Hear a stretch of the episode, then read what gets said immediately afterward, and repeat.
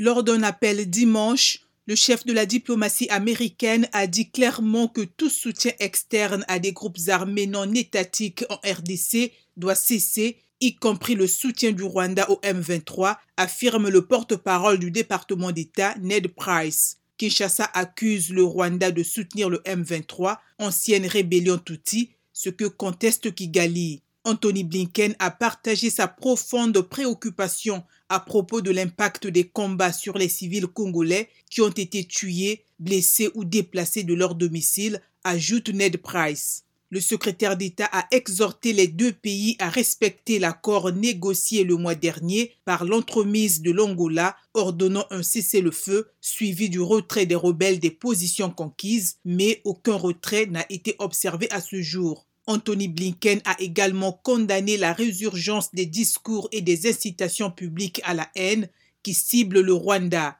Il a rappelé au souvenir des conséquences réelles et horribles d'une telle rhétorique par le passé, allusion au génocide rwandais de 1994. Après cinq jours de trêve, des combats à l'arme lourde ont repris la semaine dernière dans l'est de la RDC entre le M23 et l'armée congolaise qui accuse ces rebelles d'avoir récemment massacré au moins 50 civils. Le M23 a rejeté ces accusations et demande une enquête indépendante.